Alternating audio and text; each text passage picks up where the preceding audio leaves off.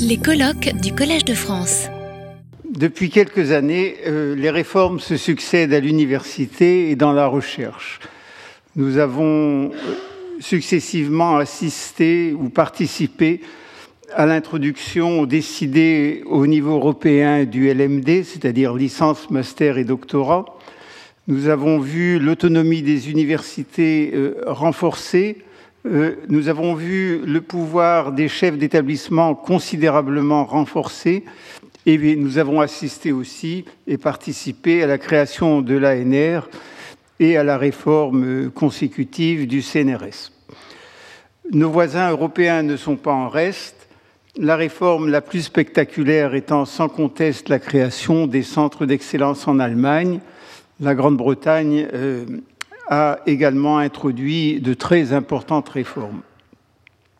Depuis deux ans, notre ministère de l'Enseignement et de la Recherche français, porte son effort sur la restructuration et le regroupement des institutions de recherche, mettant l'accent sur la rénovation des bâtiments, c'est ce qu'on appelle le plan campus, et la mise en réseau concomitante d'institutions géographiquement et intellectuellement proches, c'est l'appel d'offres pour la création des presses, c'est-à-dire les pôles de recherche et d'enseignement supérieur.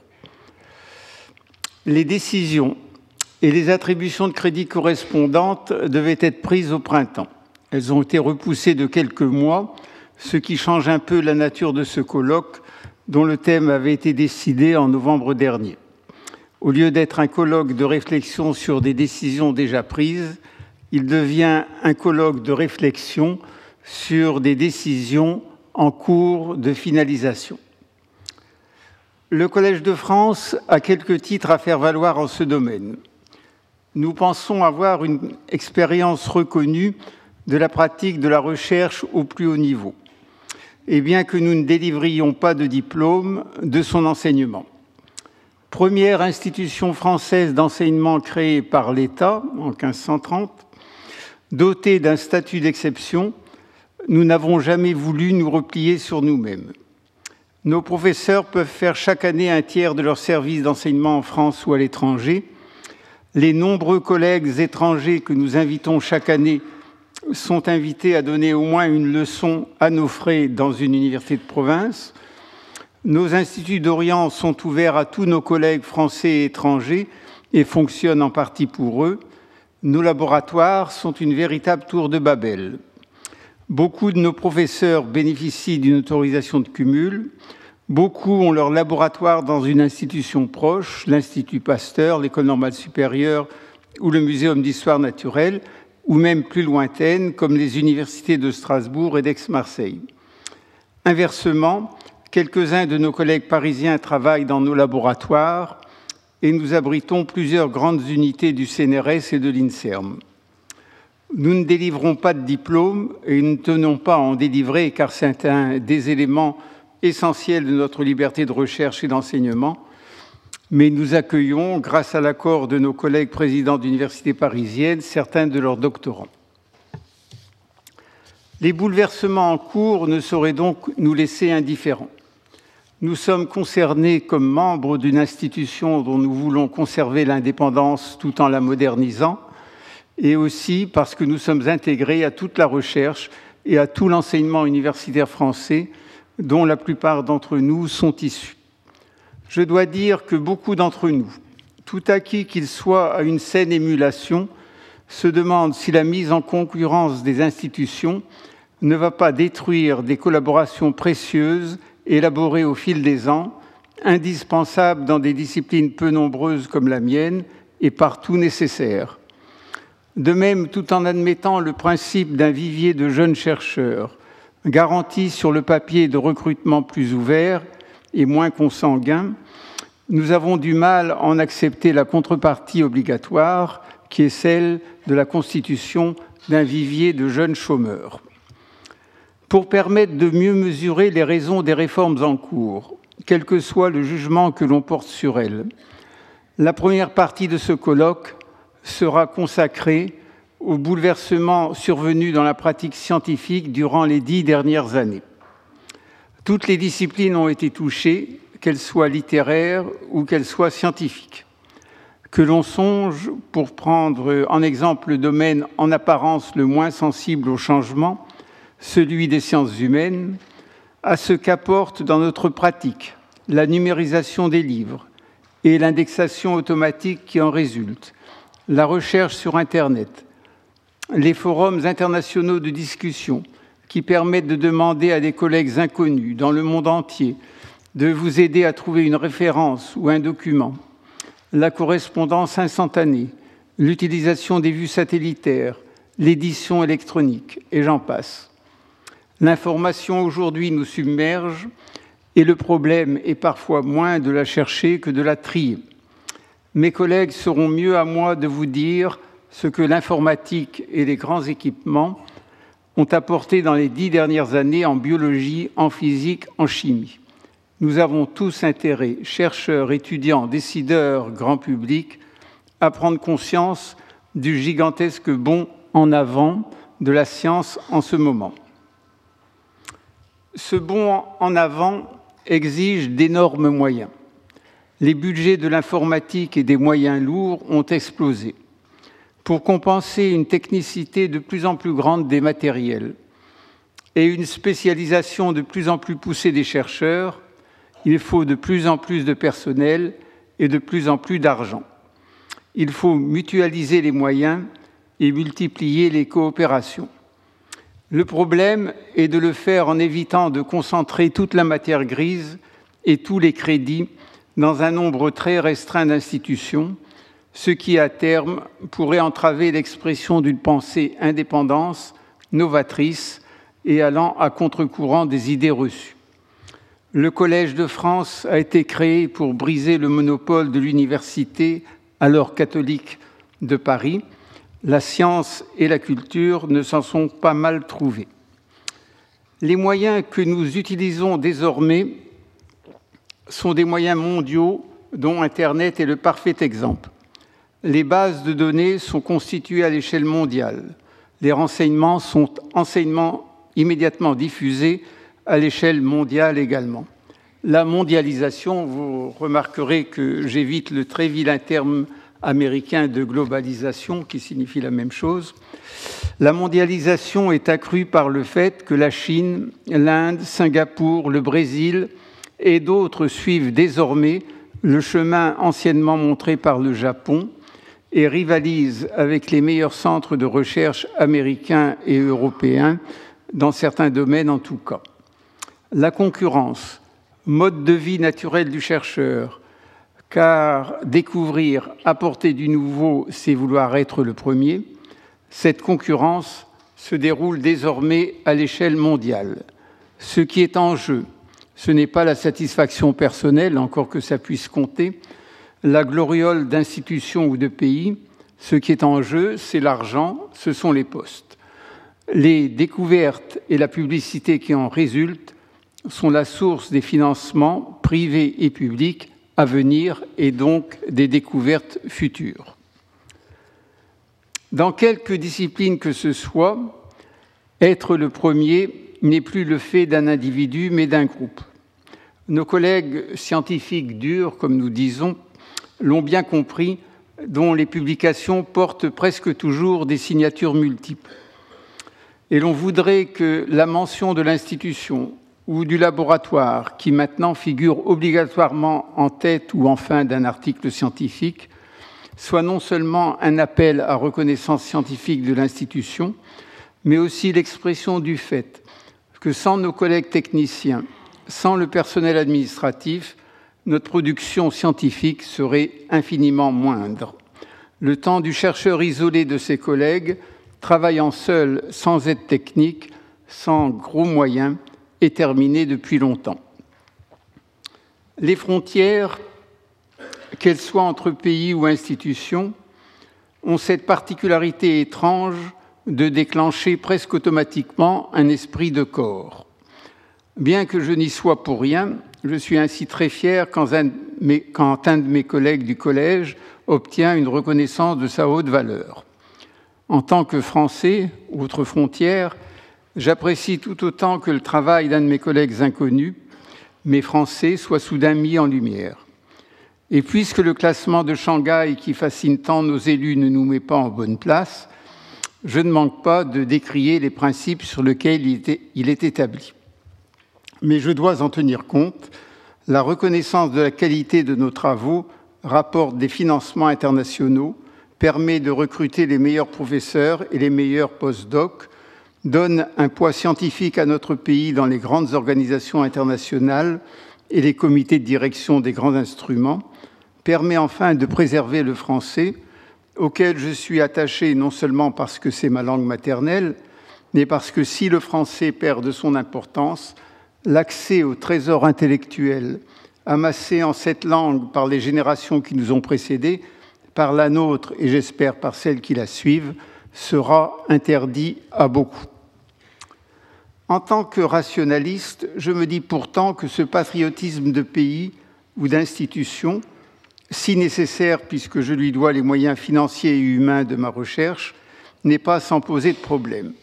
Pour prendre un exemple personnel, je dois ma carrière à l'élitisme républicain de l'école française des années 45-60, à mes professeurs dont l'un était alsacien, né allemand avant 1914 et qui a passé presque toute sa vie au Proche-Orient, un grand linguiste norvégien, Georg Morgenstern, un grand linguiste suisse, Georges Redard, et un grand linguiste allemand, Georg Budrus, tous les trois prénommés Georges par le plus grand des hasards. Les documents que j'ai étudiés et publiés m'ont été fournis par des collègues français travaillant en Afghanistan, des collègues allemands travaillant au Pakistan, des collègues ouzbeks travaillant en Ouzbékistan, des antiquaires londoniens ou japonais. J'ai travaillé sur le terrain hors de France, j'ai été invité à l'étranger, j'ai invité au collège beaucoup de mes collègues étrangers, j'ai reçu leurs étudiants, je leur ai envoyé les miens. Sans ce réseau de collègues, jamais je n'aurais pu travailler et je ne suis pas une exception. Tous mes collègues ont plus ou moins suivi ce parcours.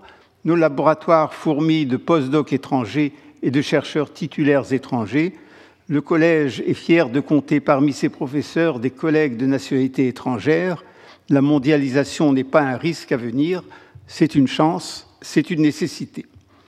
C'est ce que nous essaierons de montrer dans la deuxième demi-journée de ce colloque, tout en ne nous cachant pas les dangers d'une concurrence désormais intense à l'échelle internationale, source de renom et de budget, mais qui s'accompagne également euh, du secret, parfois de, gaspillage d'argent, et qui peut être génératrice de fraude ou pour le moins d'emphase dans la présentation des projets et des résultats.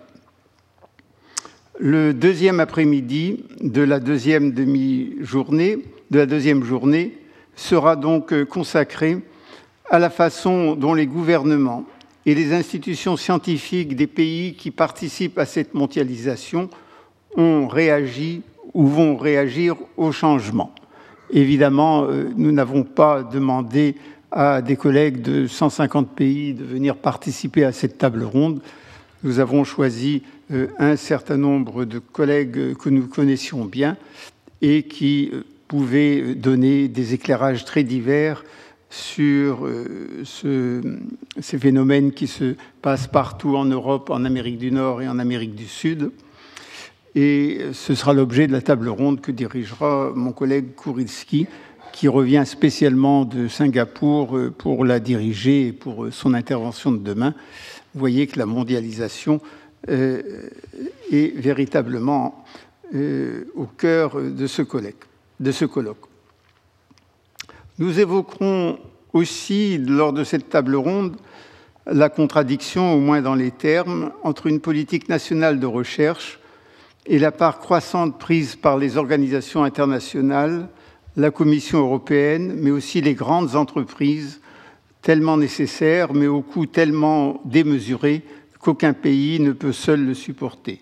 C'est le cas de la conquête de l'espace, c'est le cas de l'ITER, c'est le cas du euh, grand du Large, Large Hadron Collider de Genève. Ces euh, équipements euh, ne sont plus à la taille d'un seul pays, aussi grand fut-il. C'est le point extrême de la mondialisation, et il se pose aussi en termes de répartition des budgets.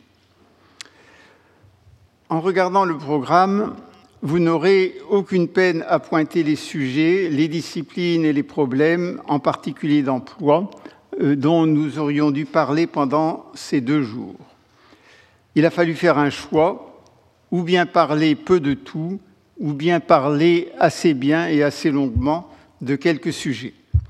Mes collègues du comité d'organisation, les professeurs euh, Antoine Compagnon, Philippe Descola et Philippe Skouriski, et moi-même, avons fait le choix de donner aux intervenants le temps de développer leurs pensées, ce qui imposait de limiter le nombre des sujets traités. L'Assemblée des professeurs du Collège de France a bien voulu entériner ce choix. Surtout les intervenants et les discutants ici présents qu'ils appartiennent ou non au collège, ont bien voulu s'associer à nous dès que sollicités pour faire de ce colloque moins une démonstration de ce que peut et ce que veut faire le Collège de France vis-à-vis de son public qu'un plaidoyer pour la recherche et un exposé des problèmes moraux et financiers que pose sa poursuite et son développement. Alors avant de vous donner quelques éclaircissements techniques. Euh, je vous remercie euh, de m'avoir euh, écouté dans ce silence religieux.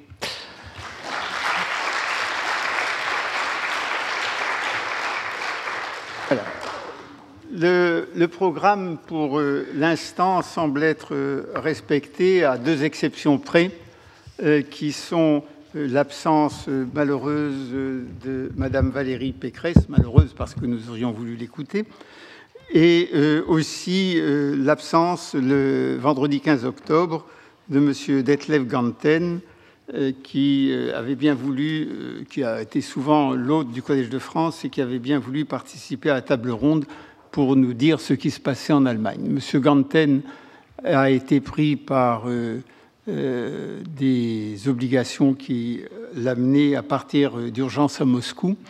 Et il a bien voulu euh, nous, euh, fournir un remplacement, un remplaçant que vous verrez demain, et qui est un des spécialistes, justement, M. Leibfried, qui est un spécialiste de ce qu'on appelle l'initiative d'excellence prise en Allemagne, qui a consisté à attribuer la majeure partie des crédits de recherche à 10 universités seulement sur la cinquantaine d'universités euh, que connaît l'Allemagne, et ce chiffre de 50 étant euh, beaucoup moins important que la réalité, puisque les Hochschulen allemandes sont également des universités.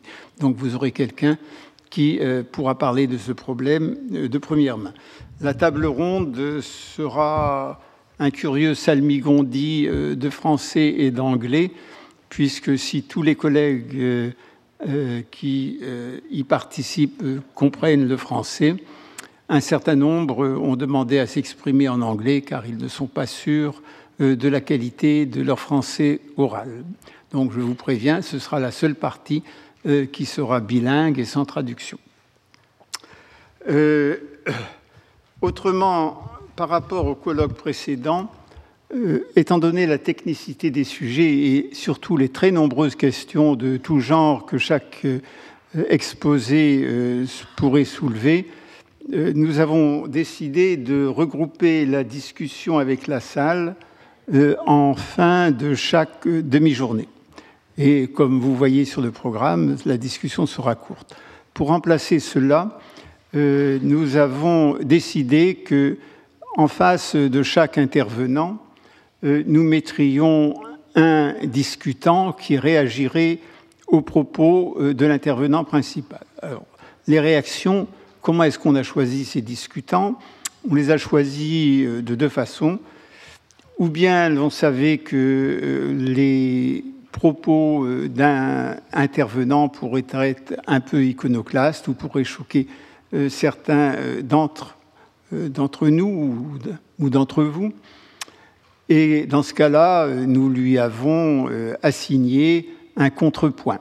Un contrepoint qui n'est pas un adversaire, mais quelqu'un qui peut nuancer ou poser des questions.